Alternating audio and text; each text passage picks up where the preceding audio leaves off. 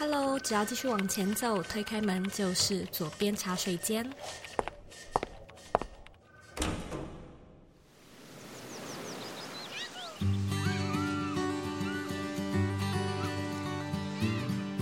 现在在收听的是左边茶水间第一百九十四集。我问你哦，你会不会觉得自己身边某一些人的思考模式非常的僵化呢？你现在脑中是不是不小心浮现了这个人的脸孔？或者是你会不会觉得自己的思维方式可能也很固化，总是呢用同一种模式或者是心态来解读跟处理事情呢？我其实经常会收到听众来信问我说，要怎么样去突破自己的思维盲区？那我其实也一直在想说，诶，是不是？因为我接触了某一种嗯、学科知识。而经常受到启发，因此经常会去挑战自己的思维模式、思维框架呢。那经过几年的观察，我发现可能是因为我自己对于心理学有浓浓的热情，所以呢，我才会在读书或者是跟人家聊天的时候，聊到很多背后的心理学或者是背后的科学议题，因而呢，得到视野的开拓。因此，今天呢，我就要来推荐一个我个人非常喜欢的心理学 podcast 节。目超直白心理学，这个节目呢，是由心理学教授严志龙博士还有助教小白用最直白的方式和你畅谈日常生活中的心理学。那我知道左边茶水间不是一个特别在讲心理学的节目，但是呢，我们一直不断的去探讨什么叫做理想生活，怎么设计你的理想生活。那其实这个议题它一直都是世纪大哉问嘛，所以我也没有办法用很简单的品牌思维或者是创业的经营方式就搞定这个主题，因此呢，我必须要经常性的邀请有心理学背景的受访者，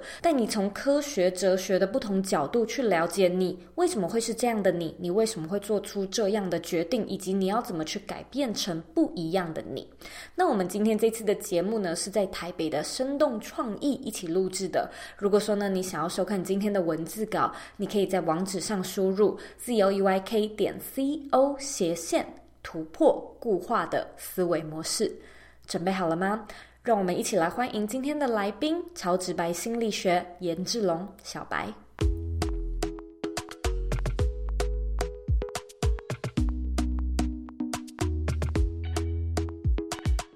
非常开心能够邀请到超直白心理学的两位，可以说是主持人吗？你们两位都算是主持人吗？嗯，对。但我觉得比较像是这种老师发起，然后小白一搭一唱。对，我比较算是啊、呃、小罗罗这种小跟班的角色，可是附和的那一种，是这样吗？但我觉得这个组合很特别，就是反而让整个节奏是更轻快。我甚至觉得很多时候我听会觉得很可爱，那可爱的点呢、啊，必须老实说，有时候是志龙老师的尴尬。哦，你竟然觉得他的尴尬可爱？蛮可爱的啊，就是你你可能很顺，就是顺顺的讲，然后老师就嗯，这样就很可爱。原来如此，我们会好好的考虑要保留老师大部分尴尬的时候。我现在正在尴尬。对啊，你们两个是怎么认识的呀？我们是因为《超直白心理学》这个节目才认识彼此的。就一开始，老板刚好是我同学嘛。嗯，那我同学找我的时候，我其实一开始是不太愿意。公器私用啦，现在就是。对，但是他就说他会介绍一个美女跟我搭 档。我想了一下，就觉得不然就试看看。然后我第一次看到小白的时候，嗯，发现好像不如预期。有吗？就觉得果然是个美女。哦，对对对，就是我同学找我做这个节目的时候，我先自己试录了一个单口。哦，然后就讲得非常烂，同学就说还是我帮你加一位，对对对对对对，嗯，因为那时候其实我们都有听过老师的第一集。怎么样？就是很像在上课，就他就会说，我记得好像会讲同学还是讲什么，就是他会有点像把上课的情境放在他第一集的节目里面。等等，那个不是第一集，那是第零集，因为那个后来没有上。哦，对对对，我们的节目从对对，从第一集开始就是小白跟我搭配的。对，那一个就是隐藏版。我们的超直白心理学破十万人订阅，我们就会公布那一集。好哦，听众听到了哟，就是赶快累积一下，嗯 嗯，很想听。对，那就是因为听了那。那一集之后，就觉得是不是可以再加另外一个人，有点像是老百姓的角色，因为毕竟老师 的学术领域，他有些内容可能我如果像我的话，我就是以一般听众的角色来去回应他，他就会知道这个部分我听得懂，那一般人就会听得懂这样子。对对对对对。其实你要我在一百个、一千个面前上课，大概都不会是太大的问题。嗯、但是如果前面没有人，只有一根麦克风的时候，嗯、对，不习惯，那个完全不一样。对，嗯。那老师为什么会从嗯心理学教授的这个角色开始有这个想要来做 podcast 的想法呢？这真的是被逼的吗？其实也是一个机缘巧合啦，因为我们在大学教书，多多少少大家都有一个目标，就是希望能够有一天能够升等到教授，在大学里面比较最高的一个一个 position 这样子。嗯那我算是还蛮顺利的，很年轻，比较年轻的时候就升到教授。嗯，那你达成目标之后，其实一个另外一个问题就是，那下一个目标是什么？这样子。嗯、那当然还是有很高的目标，比如说像诺贝尔奖。对，对，但是那可能要等投胎，对吧？你可以 搞笑诺贝尔奖啊！啊，对对对，搞笑诺贝尔奖有搞笑奖吗？有有有有，请听我们之前超直白心理学的节目有。好，对对对，好，第几集我再放在访纲里面。第二好像是第 四集，好像是第四集。自己讲，小白很不专业。对，好像是第四集我们有讲，反正 anyway 就是。嗯，就会开始去思考说，那你现在的这个专场还可以做些什么？嗯，那刚好我同学就找上我，又在美女的诱惑之下，因为跟美女主持人嘛，后来就试着做看看。那我觉得做了之后，其实感觉还蛮好的。老师，我我可不可以追过去问一下这一段？你过去读军校，这跟心理学差很多哎。对，怎么会有这样的转换决定，想要踏上这条路呢？那事实上，我也是在军校认识我们这个制作公司的老板嘛，所以我们是以前的高中同学这样子。念军校之后，其实后来走到心理学，这算是一个非常非常的偶然。应该这样讲，我高中的时候念的算是理工，那后来国防部在分发科系的时候，就会希望把有理工背景的人分发到心理系。我是被分发过去，你是被分发过去的？对对对，其实军校生有时候他的选择不是很多，所以我就被分发过去，只是因为我的理工背景。就等于是走上这条路了，所以这真的完全只是个偶然。我以前刚念心理系心理系的时候，我会觉得我很不喜欢，就是说、哦、很不喜欢，很不喜欢的，因为会觉得，说实话，我觉得对我而言跟算命差不多。你觉得它不科学是吗？对，当时会这样觉得。嗯，但是接触之后，当然就会觉得说，哦，原来它其实蛮有科学的一个部分，而且更重要的是，就跟当初念军校一样的一个热忱。当时念军校，你会觉得你有从军保卫国家的那种热忱。嗯，那时候念心理学，后来开始慢慢喜欢，有一种很真的很热情的地方。现在回想都自己觉得不好意思说，就会你觉得说人类的世界非常的纷乱。嗯，你要解决人类的纷乱，当然就是要从心理着手。所以那时候你会有点觉得这好像是一个非常了不起的学科，就自己可以当救世主的，多多少少有一点，就很大的 志向啦。像我刚刚讲诺贝尔奖。虽然当然，我现在知道我不可能，可是事实上年少的时候，你会觉得可以啊。好吧，谢谢。那那我们节目就 接下来就停掉了，好，因为我没有时间。对，我去诺贝尔，对对对，没有时间了。对对，所以我觉得那是很多的偶然造成的。嗯，那小白呢？你自己是喜欢心理学的吗？还是你就是被？推上来，我其实蛮喜欢的耶。我曾经在大学的时候有想要双主修心理系，嗯、但被心理系拒绝了。哦，一个是偶然不小心半推半就，然后一个是想要反而被拒绝。对，所以我大学还有去修通识课，是那个应该就是大大众心理学的课程。嗯，但它是一个通识课，这样，所以我有去上。那那时候就对于心理智商这一块是非常有兴趣的，嗯、但也没有很深刻的呃去钻研这部分。刚好有这个机会跟老师搭，我就觉得，呃，是一个不同的体验，然后也可以认识心理学这个领域，所以那时候蛮欣然接受的。补充说明，因为老师也是帅哥，还可以。老师老师真的长得还蛮帅，真的蛮帅的，对不对？对对对对，以这个年纪来说，五官不错。这个年纪来说，国宝了。对。那小白，你有真的觉得说跟老师这样子在节目上一搭一唱，其实你学到很多吗？还蛮多内容的，因为老师在私下在准备节目的时候，他很认真。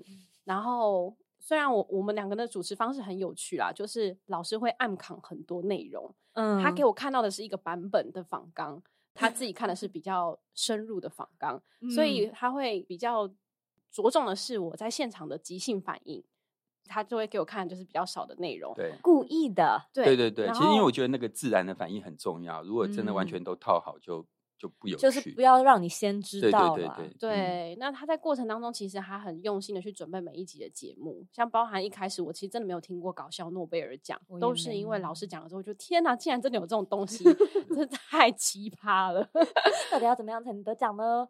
评分的标准是什么呢？对啊，然后因为老师他很讲求是从科学去看待心理学，嗯，那刚刚有提到说，就包含他一开始会觉得心理系是比较没有那么有证据的啊，所以像什么心 理测验等等，他也会想要去颠覆这些。嗯，他光是他在颠覆这件事的时候，就已经在颠覆我的价值观了哦，所以也学了蛮多东西。应该要先问说，你们两个节目是怎么准备主题的呢？老师设定吗？欸、老师，谢谢。对，其实没有很，我们目前为止并没有非常特别、很结构的，嗯，去决定什么样的主题。有时候可能会依着时事或者时间点。Oh. 像我觉得我们有一集真的很不错，就是讲那个这个世界上有没有鬼。嗯，从科学的观点谈这件事，然后是在鬼月的时候讲啊，对，在鬼月的时候讲，有时候会会有这个，但是多半也没有完全搭着这个啦。那有时候就是。看我突然想到，就是手头上有什么素材之类的，然后就讲。那我曾经在一开始的时候尝试丢出我可能觉得一些想法，对对对，可以做的题目，被打枪吗？呃，就是没有被放到名单里面，太荒谬了那些主题。因为小白他的想法，当然就像刚刚小白说，他就是代表听众。嗯嗯。那事实上，听众对心理学的想象都有很多的一个误解。譬如说，最近大家很流行那个。雷神之锤的那个 Gaslight，我以为你要说那个艺艺人的八卦，是是啊是啊，是雷神之锤。然后最近说，因为这样有一个新的字叫 Gaslight，大概是有一个电影里面有一个智商师跟某一个 maybe 是被家暴或是怎么样的一个太太，那个背景我其实没有那么那么那么清楚，但是他那时候就用了 Gaslight 这个字，好像就是跟煤气灯有关，就是开那个煤气灯去熏他，或是让他有有毒或什么之类的。那后来可能就有一些人去传说啊，那个 gaslight 的效应，好像它是一个心理学的效应，但事实上不是。Oh, 事实上不是，就是大家有了一个很棒的名词，很炫的名词，就开始去，好像是噱头。事实上，一般人，那我想包含小白，因为不是心理学的人，所以对这些东西可能很容易就会有一些误解或者什么。对对对，我在节目里面可能会花一些时间去跟大家谈。但是当然是用比较有趣的方式谈，嗯，基本上就是颠覆大家原本对这个领域的想象了。嗯，所以这个算是你们节目一开始就设定的调性吗？我们要去打破大家对于心理学某种程度上的迷思？可以这样说。介绍这些主题的时候，我觉得我很注意或是很在意它的一个科学性。嗯哼，老师是准备节目的这个人，除此之外，你们是怎么分工的呢？老师 就是我，对对对。哦，小白好像一个废人哦，怎么会这样？不是，因为我觉得小白跟周怡都一样，就是你们是经验很丰富的广播人，你们是很专业，就是你们可以很即兴的发挥，然后等等的。所以我们的工作分配好像基本上就是我准备主要的内容，嗯，那我会把这个内容分成两份，有一份是提醒我自己要讲什么比较细的内容，有一份是一个比较大纲式的东西给小白，嗯。小白他就可以当场知道，说我大概接下来整个谈话会朝哪边去走，嗯哼，然后他就可以很灵机的去做反应。对，嗯，想想我其实蛮幸福的，我很像那个特殊家教的学生，额外会有一个福利是，就是老师课堂上之外的东西要你去准备，哦，因为他有些访纲的内容，他可能会说，哎，请小白先去查一下这个新闻有讲了什么内容，OK，稍微先有一些背景知识，嗯，对，然后再来再来聊这样子，嗯。如果像以我刚讲 gaslight，我可能就会说小白去查一下 gaslight。对，我觉得蛮可爱的，尤其你好像就是来这边，可能就尽情聊天，玩，然后就是在这边玩，对，就提出 听众可能会有的问题。对，对我而言啊，像我今天其实才刚录另外一集，说说心里话哦，说说心里话的安，嗯，然后我们稍微提到了一下直觉。我就说，哎，直觉到底是哪里来的？嗯、就是很很好奇。然后他就说，直觉就是你过去所有经验的总和。然后我就说，好不浪漫哦。就你们听众会有这样的反应吗？尤其是老师一直在啊、呃、打破你的迷思啊，不像你想的这样子。也有哎、欸，有曾经有因为讲疫苗这个主题，然后就被负评。为什么？因为老师就是用科学的方法去告诉你说，其实疫苗并没有大家想象的这么可怕。可是因为那时候新闻又闹得很大嘛，就是有讲说打疫苗有很多副作用啊，所以就有人负评说什么“你以为你是谁啊”之类的，怎么可以说这种评论？对，还是会有一些反应啦。但是我觉得更多的是给我们很好的回馈，比如说有的是他自己有反映说他是忧郁症的患者，可是他听了我们的节目之后，他觉得心里有获得了一些疏解。Oh. 对，那甚至是说在呃一些节目的内容里面，他也觉得他收获很多，然后在短短的节目时间里面，他们觉得过得很开心。嗯，对，我觉得这个是嗯，就像很多的 podcast 收到的回应，好的。评论他们都会觉得很开心是一样的，嗯，对，但我们副评还没有那么多啦，可能是因为还没那么红的关系，对不对？我我觉得这边可以就是说补充说一下，就刚刚这样讲可能会让大家以为我们节目很严肃，其其实是不会，我们是很轻松，我觉得不会啊，对，我们很轻松，嗯，我也有一点点关系吧，但是不可否认的就是说，当你想要用比较科学的方式去跟大家谈一些事情的时候，本来就是很难。去说服多数人的，因为人不是用科学的方式活在这个世界上，人是用直觉，对，用感觉的方式活在这个世界上。那我我举一个最简单的例子，如果你知道地球是圆的，可是你要去说服相信地球是平的人，那是极其困难的，是因为就这看起来就很平啊，怎么可能是圆的？嗯，其实我们节目里面，像之前我们讲说，这世界上没有鬼。嗯，其实当你想要试着去说服大家说，呃，可能这个世界上没有鬼，或者说这世界上就算人死后有生命，也不太是电影里面演的那样的时候，其实本来就是很呃违反我们以前根深蒂固的一些观念的。对，所以我觉得，我觉得我们整体来讲，我们的听众多数是还蛮喜欢我们这样的一个分析跟观点的。但是当然也有一些听众，的确是有少数的听众，他听了之后他会觉得他不相信，他不相信。疫苗是无害的，他不相信世界上没有鬼，还是有啦。对，嗯，而且我觉得最困难的是，如果今天是一个完全新的 concept，就是说元宇宙好了，因为大家都没听过，所以你不知道怎么定义它。嗯，那这样的定义再去重塑或者是告诉大众是很可以被接受的。但假设这个东西原本就存在，那就更加困难，因为它有一个既定的印象嘛。所以我们每一个人的现实好像都是。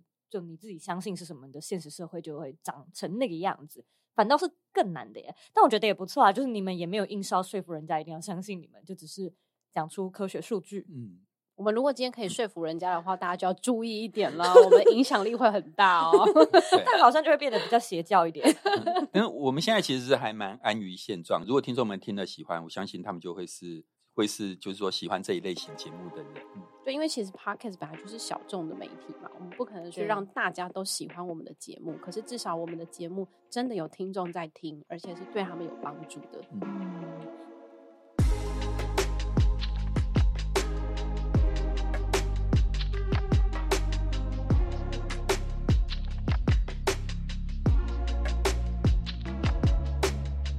疫情时代生存的我们，远距工作的技能养成和个人品牌的建立，会是全世界的必然趋势。你必须呢要为自己建立多元的收入组合，你也要养成能够数位化的工作技能。我们现在呢推出了全新的个人品牌力线上课程，它的前身呢是我们的四天免费迷你课程。现在呢我们将内容更新微调，设计成一套一小时的线上讲座，告诉你如何去避。避免经营品牌最常犯的错误，以及如何建立四个能够为你赚钱的行销心态。品牌变现的主要形式，还有四种加速器的元素跟使用的方式。如果说呢，你对这套课程感兴趣，或者想要开始尝试用自媒体创造更多的收入，创造更多的机会给自己，欢迎你呢来索取跟报名这套课程。你只要在网址上输入 c o e y k 点 c o 斜线 b y l m i n i 就可以来报名这堂免费课程。希望可以在课程里面见到你。广告结束。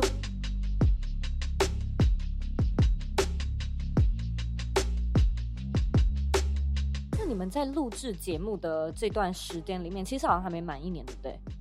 有没有发生什么让你们印象很深刻的事情呢？在录节目的时候？有一次我听不懂老师在说什么，只有一次吗？其实只有一次 哦，真的对对对，其实其他的都还蛮白话的，就是会用一些有趣的例子。但那一次他讲相对论的时候，我完全登出。对对对，怎么说？老师到底在干嘛？那次我真的完全高估了小白，高估。应该我讲说我我高估了素人的能力。我我以为说这个例子大家已经听得懂了，然后小白那时候完全整个那个挂掉的时候，可以可以说说看吗？来说说看，我听不听得懂，好不好？好好好，你你也 拜托，可不可以装听不懂，这样才可以跟我同一个 level？好，我来试试看。他已经举了一个例子，生活的例子吗？对，他举了一个生活的例子，但是我听不懂。我我要跟跟听众们讲，就是说后来那一段那一整段被我们剪掉哦，所以你们不晓得，所以听众没有听到那一段。对，其实对啦，我觉得小白在我们节目的一个很重要的角色就是扮演听众。我只要发现他不行了，我真的很少遇到这种状况。但是相对论真的是我史上第一次。好，我就讲一下嘛，相对论在讲的就是 我压力好大，我想到接下来会不会这里面大家接下来等下肉鱼就登出。简单来讲，就是说，如果有一天你在火车上遇到王建民，王建民你知道吗？就是打棒球打棒球的嘛。嗯、那王建民他就丢一个球，这个球的时速是一百、嗯。好，你在坐在火车上，所以你会看到一颗时速一百的球。火车在动吗？火车在动，对。但是因为你跟火车一起在动，球也跟着火车一起在动，惯性嘛。对。所以你就会看到时速是一百的球。好，那假设火车的速度也是一百，这时候有一个人站在火车之外，他看到的球就不是一百，他看到的球是。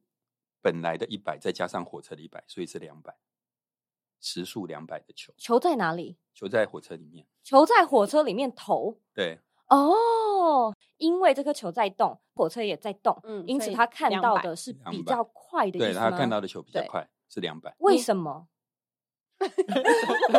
对对对对对，小白那时候也就为什么？因为他火车在动，球也在动啊，所以速度对火车外的人看 会感觉更快。是感觉，就是相对论，对，会感觉更快，看起来会本来就是比较快啊。嗯，就是你坐在火车上那个人跟外面那个人，他的感觉是不一样的。甚至用测量也是，外面那个人看到他如果有仪器可以测量，他会看到一一颗两百的球啊。我现在为什么不继续往下讲？就很怕人家担心我们的节目是这样。没有没有没有没有，可是我觉得有趣哎。对对对，反正 anyway 就是说，因为两个人看到的速度不一样，嗯，这是不合理的。照理说，这颗球只有一个速度。所以只有一种状况之下，这颗球可以保持在同样的速度，就是两个人的时间不同。噔噔噔噔，就是两个人的时间不同，所以球速才可以一样。对，火车里面的时的是一百，对不对？嗯哼。火车外是两百，对不对？对。两百除以二，就会变成一百？一百。那个二就是时间。火车外的两分钟，里面的人只有一分钟。我知道这件事情。等一下，好，我连起来。真的吗？真的吗？因为我。大概前阵子，大概四个月前，莫名其妙看到一本书在图书馆，嗯、然后呢，那本书的开篇就说：“你知不知道高山上的时间比平地上的时间还要快？”嗯，这个是广义相对论，这个是重力对时间的影响。对，然后我就想说，我不知道，是是会比较会会，我只知道面比较不容易熟，可是我觉得很有趣。然后就看看看，他就说：“呃，好像就是谁？爱因斯坦，爱因斯坦早就发现了，嗯、很神奇耶，他怎么发现的？”是啊。嗯，所以这段就被我们剪掉了。对啊 但是对，就是这样。所以说，嗯，高山上的人可能看起来比较老一点，是这样吗？重力会让时间变慢，对。高山上的人时间会过得比较快。哦，所以他们真的会长得比较老吗？但是那个老我一定是坐在地底下的。不是，但是那个老就跟我们相对论那集，我那时候有举一些例子，就是说你一辈子如果都活在飞机上，对，你可以多活多久？我印象中啊，我现在没有计算，但印象中八十几秒。啊，是好好好，其实我要跟听众朋友讲，我们的节目没有那么硬，对，没有没有，对对，不用觉得很硬，我觉得挺有趣的。但是相对论那集，我觉得是我们做这么多集以来了哈，相对论跟世界上有鬼这两集算是我个人的最爱，因为我觉得这两集都非常。其实我每一集都蛮喜欢的耶，我跟老师相反，他只喜欢那两集，我每一集都很喜欢。真的吗？如果硬是要你挑一集？真的很难呢，因为每一集我觉得都很有特色，而且我是会自己回去重听的那一种。嗯，就是重听节目，代表你自己对这个作品是满意的。对，我有时候会觉得，天哪，小白那时候怎么可以讲出这么好笑的话？我们的节目算是含金量跟这个幽默感都兼容并蓄的一个节目啦。我其实，在跟你们访谈的过程中，我可以感觉出来，你们两个的个性还反差还蛮大的。对，如果今天要你们，哦、我想要你们两个为对方下一个注脚或者是关键字，你们会怎么下呢？我觉得老师是一个非常精、很有原则的人。嗯，结束了。好，好啦，好了，我这个是可以感觉得出来，哎，就是对节目有一定的坚持，他是对自己也很有坚持。哦，是日常生活中，而且他是一个不喜欢有错误的人，就是不不容许犯错。所以他在节目当中，如果讲到一个东西是他原本没有设想到的，比如说小白今天就是突然岔出去，然后天马行空的时候，老师会很紧张。对，那根本是梦魇啊！我我我最我我前一阵子看一本书，他就在讲，又刚好讲到爱因斯坦。嗯，那本书里面就是列了爱因斯坦的方程式，嗯、大约七八行吧。他就在讲说。一般的凡人，我们都是凡人。看到这种方程式的时候，他我觉得他形容很棒。他说，一般人看到这种方程式的时候，就像一只野生的鹿，嗯，在夜晚过马路，突然有一台车过来，用灯照到它，那只鹿就会两只眼睛睁瞪得大大的，然后说：“怎么会有这种东西？” 小白每次丢东西给我不按稿的时候，我就会跟那只鹿一样，两只瞪的眼睛大大。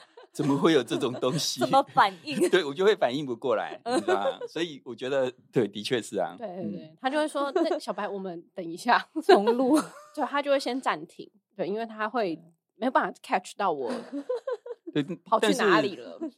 我觉得这边的确是，就是说我有一点完美性格啦。嗯，那老师会怎么形容小白呢？性格，我我觉得小白是聪明的，嗯，小白是很聪明的。其实，如果听众听我们节目，可能会觉得，哎，有时候好像小白在节目里面的人设，嘻嘻哈哈对，而且会觉得他人设有点笨笨的。我蛮喜欢我在超级白心理学的人设，嗯，我自己都觉得这是平常工作的时候不会出现的我。我我们在节目里面有时候我会故意跟小白，那这边你不要答出来哦。我会问他问题嘛，然后他可能会讲出正确答案，但是我说呃，为了节目，你待会先不要。对对，他在节目当中会先跟我讲说，你不要讲出正确答案，因为他是代表听众，所以我们有时候会希望让听众能够停下来想一下。对对，但是其实小白，我有好几次在节目里面不自觉的就夸奖小白说你好聪明，就是他有时候反馈的一些东西，或者他问了就是举一反三的东西，我是觉得做的很好。对，嗯，就是很聪明的。我也觉得你们两个这样的搭配，其实是是一个蛮棒的组合。你们自己节目后续有什么样的规划吗？对，我们大概的规划吗？其实我们希望节目里面大概会朝三个方向走了哈。第一个当然就是，我觉得还是介绍一些大家比较喜欢听、单纯有趣的一些研究，像刚刚我们聊到的那个搞笑诺贝尔奖啦。那我们之前还有介绍过脱衣舞娘。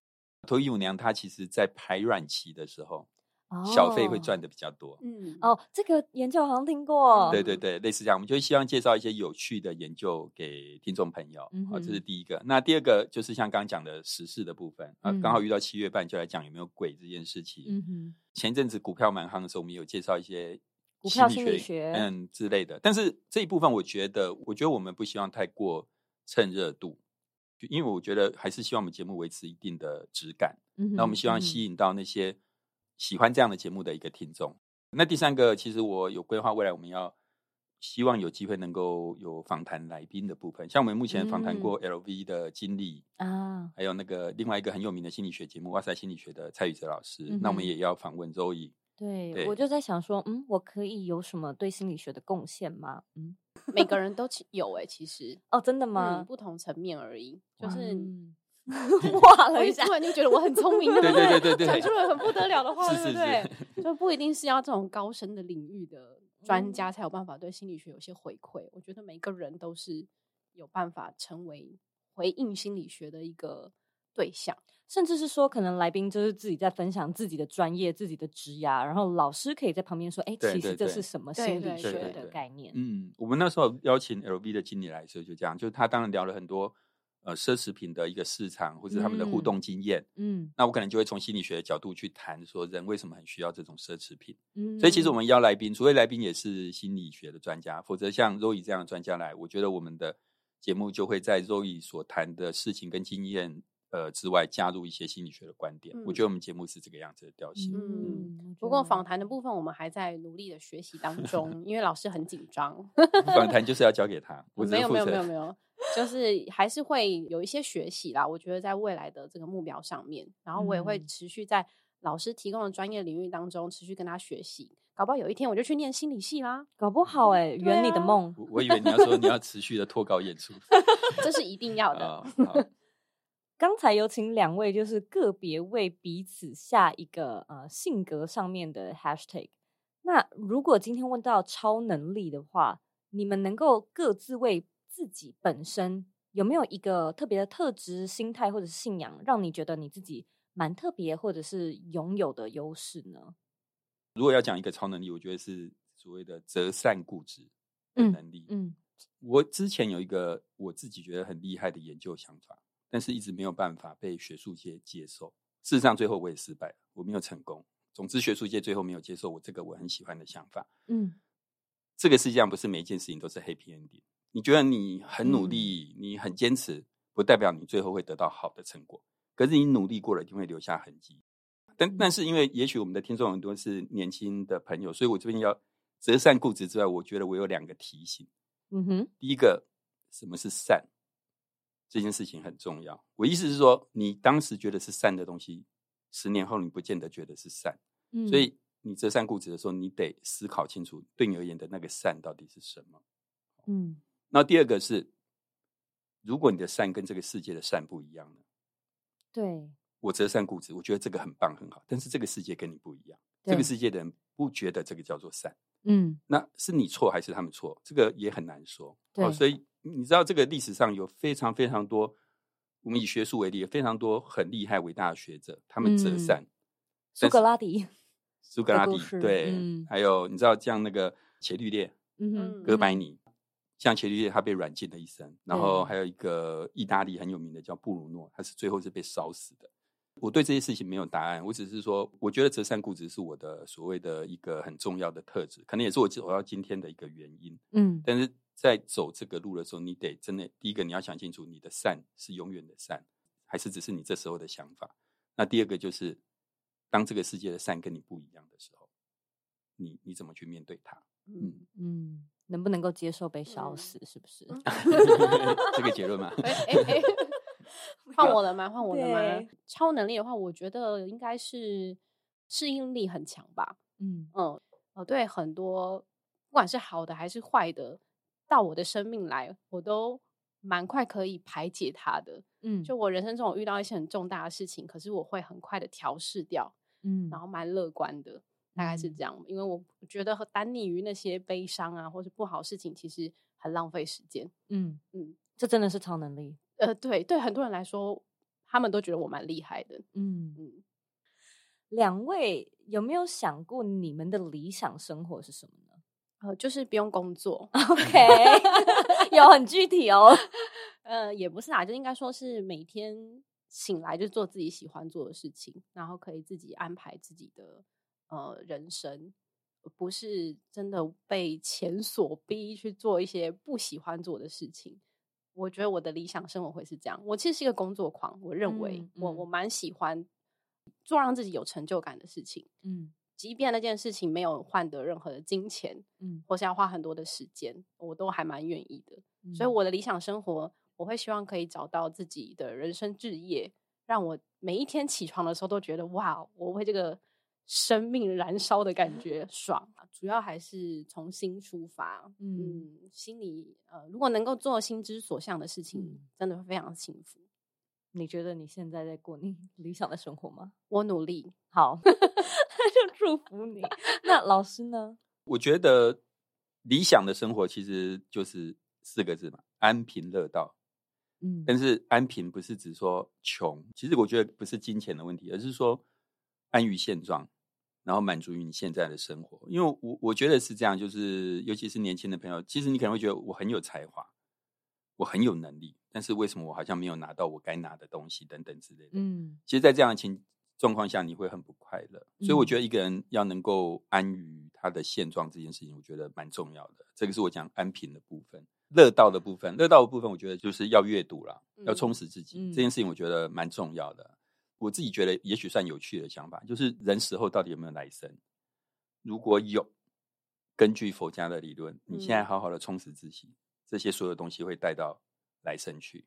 譬譬如说，爱因斯坦也许就是这样子的人，他就是一直不断不断不断，最后他终于有了这样的一个，如果有来生的话，嗯。但事实上，以我科学理性来讲，我是不相信人有来生的，嗯。但是如果有，我觉得你现在的读书，你现在学习的一切，都可以在未来仍然能够发挥作用。如果人没有来生的话，阅读的意义是在于说，它就是让你去经历你你没有办法经历的世界。因为每一个作者写的世界，就是很多都是你没办法经历的。你这辈子不可能经历过这么多世界，嗯、那你要经历这么丰富的世界，阅读是一个最好的方法。嗯，所以我觉得安贫乐道，安贫就是去去满足于你现在的生活，然后乐道就是真的好好充实自己。我自己现在是用这样的方式在过生活。今天非常谢谢两位特地抽空来到左边茶水间，我跟你们聊得非常的开心。那如果说听众呢对于超直白心理学感兴趣的话呢，回到这一集的原文也可以找到相关的资讯。谢谢两位，谢谢谢谢 Zoe，谢谢 Zoe。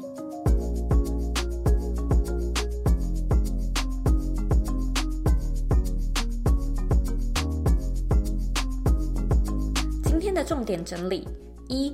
人是用直觉和感觉活在这个世界上的，也就是说呢，如果你感觉很美好，那你就是活在一个对你而言很美好的世界中；但是如果说你感觉很糟，那你也是真的活在一个对你而言很糟糕的世界里。因此，世界它本身很有可能是中性的，它既不好也不糟，它没有属性之分。那这个呢，其实跟我们看待金钱的道理是一样的。你可能会觉得，诶，钱是一个很好的存在，它让你有机会去兑换你想要兑换的。生活，它能够协助你克服难关，它也可以是一个价值交换的好媒介。但是呢，你同样也可以认为钱是一个很肮脏的东西，它可能会让人心存杂念，它可能会让人失去自我，钱也可能会让世界变得不公平，或者是让世界分裂。所以呢，与其去找出正确，不如呢去了解背后的科学、哲学还有心理学，因为在这个过程中呢，你就会发现很多事情它是没有答案的，它只有选择。那当你知道你其实有很多选择的时候呢，你就会开始从固化的呃思维模型当中悄悄的突破了。二，如果你的善跟世界的善不一样，该怎么办呢？我觉得志龙老师提出的这个问题极度深奥，极度有意思。因为我们或多或少都喜欢择善固执嘛，我们选择自己相信的去相信，我们选择自己认为是公平、公义、公正的选择去坚持。可是如果说你认为的公平，你认为的公正和其他人不一样，该怎么办呢？那在这里呢，我要推荐你去研究一个人，他叫做帕斯卡。帕斯卡呢，他是十七世纪非常有名的一个神学、数学、物理还有哲学家。那他曾经说过一句名言是：“You want to live a happy life, or you want to be right？” 意思就是说呢，你想要做一个快乐的人，还是一个对的人？你不觉得这句话非常有意思吗？当然呢，我相信我们同一时间是可以做一位快乐，而且大部分时候都是对的人。但是呢，这其实也是在考验着我们对于真理的观点。也就是说呢，当你开始思考什么是真理、什么是善良、什么是公平、什么是幸福，你就会发现自己开始跨足到哲学、文化，甚至是政治的思想。那透过这样子跨领域的思想，它也是我们突破思维模式的一个好方式。三，最后呢，志龙老师提到，安贫乐道不是指很消极、安于现状的模样，而是满足还有珍惜你现在的生活。很多人可能会觉得自己怀才不遇，有很多的能力和才华都没有用武之地。但是呢，我们如果能够关注自己所拥有的，而不是关注那些自己生活所没有的，我们日常中的幸福感就会提升。那同时呢，我们也需要做一个乐道的人。乐道呢，是指充实自己。那充实自己的方式呢，除了可以增加生活体验、行万里路之外，其实阅读呢也是一个能够让我们进入丰富内在世界的好方法。内在思路打开，你的思维模式当然也就不讲话了。非常感谢你今天的收听，不知道你喜不喜欢这一集的内容呢？我个人是非常的喜欢，尤其是后面它带给我的一些思考跟咀嚼。我觉得在这个过程中，你真的会有一种你在 expand your 脑袋，就是你在开疆辟土的感觉，那种感觉是很有成就感、很爽快的，对吧？如果呢你喜欢今天这一集节目，我们现在呢也开放了抖内赞助，你只要在网址上输入 z o e y k 点 c o 斜线 d o n a t e，你就可以自行选择你要赞助的金额，让我们有更多的资源去做出更优质的内容给你。你也可以透过这个方式告诉我，你想不想要我们多做一点心理学或者是哲学类的内容，或者你希望我们就是 focus 在个人品牌经营比较多，我都希望可以听到你的 feedback。